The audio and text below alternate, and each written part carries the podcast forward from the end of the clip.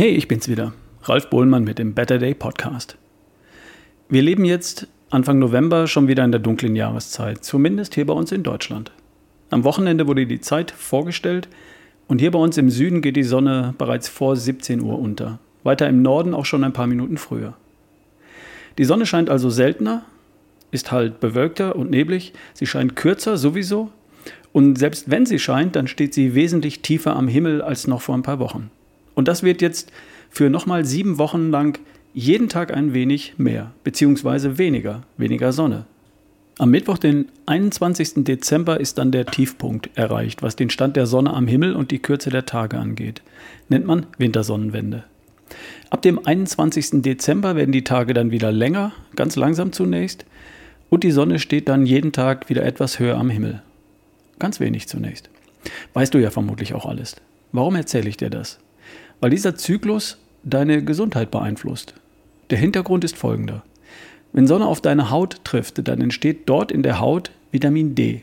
Genauer, der Ultraviolettanteil des Sonnenlichts, UVB, regt die körpereigene Produktion von Vitamin D an.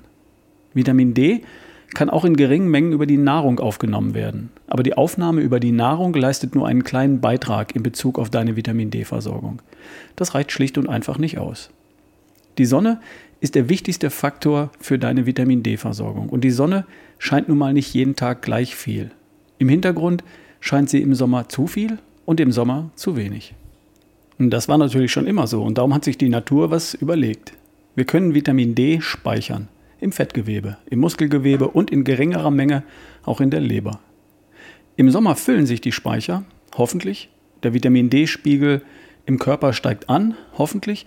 Und im Winter und im Herbst wenn die Sonne weniger scheint, dann entleeren sich die Speicher langsam wieder und der Vitamin D-Spiegel fällt langsam wieder ab. So ähnlich wie die Gasspeicher in Deutschland. Im Sommer füllen wir sie und im Winter entleeren wir sie wieder. Und so hat sich die Natur das auch für das Thema Vitamin D gedacht. Am Äquator braucht es das eigentlich gar nicht in dem Maße, weil es dort gar keine so ausgeprägten Jahreszeiten gibt. Da gibt es vielleicht Trockenzeit und Regenzeit, aber kaum ganze Monate, in denen die Produktion von Vitamin D über die Sonne auf der Haut nicht klappt. Aber Menschen sind ja nun schon seit 45.000 Jahren auch in Europa, wo es halt einen entsprechenden Vitamin D-Speicher für dunkle Jahreszeiten braucht. Entsprechend ist unser Speicher dafür größer geworden. Er füllt sich im Sommer über Wochen und Monate und entleert sich im Herbst und Winter auch über Wochen und Monate dann langsam wieder ab. Also alles gut? Leider nein. Ich zitiere jetzt mal einen Satz aus einem Artikel der Deutschen Gesellschaft für Ernährung, der DGE. Wie ist die Vitamin D-Versorgung der deutschen Bevölkerung? Gibt es eine Versorgungslücke? Bei der Mehrheit der Bevölkerung liegt kein Vitamin D-Mangel vor. Jedoch erreichen fast 60 Prozent der Bundesbürger die wünschenswerte Blutkonzentration des Markers 25-Hydroxyvitamin D von 50 Nanomol pro Liter nicht. Das heißt, dass ein großer Teil der Bevölkerung das präventive Potenzial von Vitamin D für die Knochengesundheit nicht ausnutzt und somit nicht ausreichend versorgt ist. Zitat Ende. Also was jetzt? Im ersten Satz steht, dass bei der Mehrheit der Bevölkerung kein Vitamin D-Mangel vorliegt.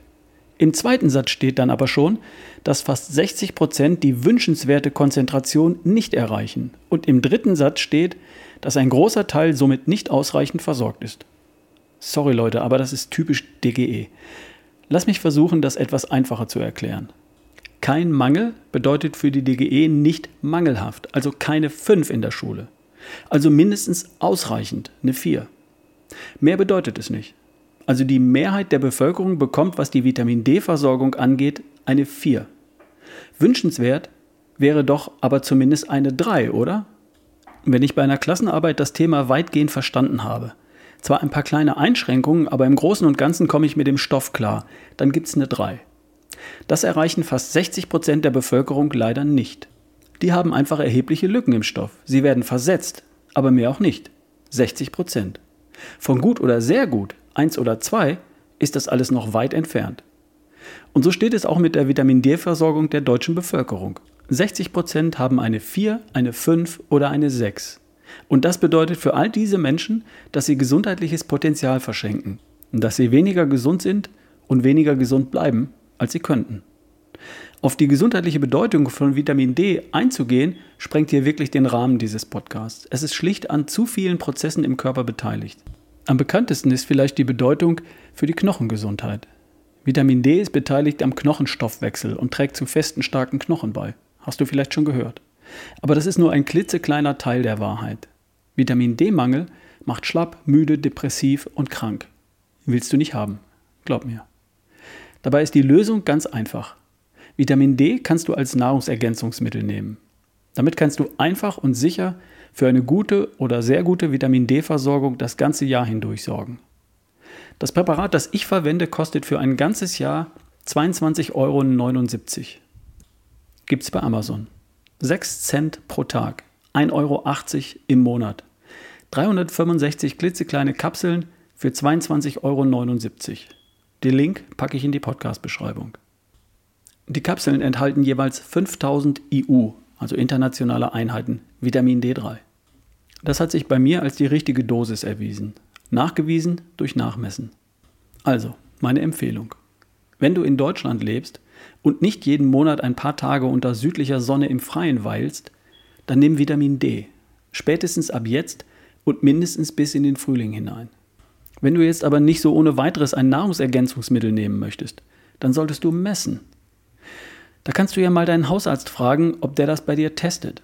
Dabei wirst du vermutlich auf Granit beißen, es sei denn, du jammerst ihm glaubhaft eine starke, unerklärliche Müdigkeit, Infekteinfälligkeit und Stimmungsschwankungen vor. Wenn du das nicht tust, dann geht er vermutlich davon aus, dass du zumindest zu denen gehörst, die zumindest eine 4 in Bezug auf die Vitaminversorgung haben. Dann ist das ja ausreichend und für mehr ist dein Hausarzt nicht zuständig. In dem Fall kannst du für schlanke 24,95 Euro einen Selbsttest für daheim bestellen und dich selbst testen. Und dann siehst du ja, wo du stehst und kannst dann entscheiden, ob es dir die 1,80 Euro im Monat wert ist. Vitamin D-Tests gibt es auch bei Amazon, zum Beispiel den von Serascreen für besagte 24,95 Euro. Der ist wirklich gut gemacht und sein Geld wert. Den Link packe ich auch in die Podcast-Beschreibung. Mein Seminarpartner Prof. Dr. Janusz Winkler sagt immer, messen, wissen, handeln. Recht hat er. Also, verschenke diesen Winter bitte kein gesundheitliches Potenzial. Erspar dir Müdigkeit, Energielosigkeit, Infektanfälligkeit. Nutze jede Gelegenheit, raus in die Sonne zu kommen und sorge ganz einfach und sehr preiswert für einen guten oder sehr guten Vitamin D-Spiegel. Einfach machen. Die Links zu den Präparaten, die ich verwende, findest du in der Podcast-Beschreibung. Ebenso wie den Link zum Test. Und hier nochmal mein allseits bekannter Hinweis auf meinen Partner Coro. Haltbare Lebensmittel, fair gehandelt, so bio wie möglich. Tolles Sortiment, schau da mal rein. www.corodrogerie.de und mit dem Rabattcode RALF, R-A-L-F, bekommst du 5% auf deinen Einkauf. Das war's für heute. Wir hören uns die Tage. Dein Ralf Bohlmann.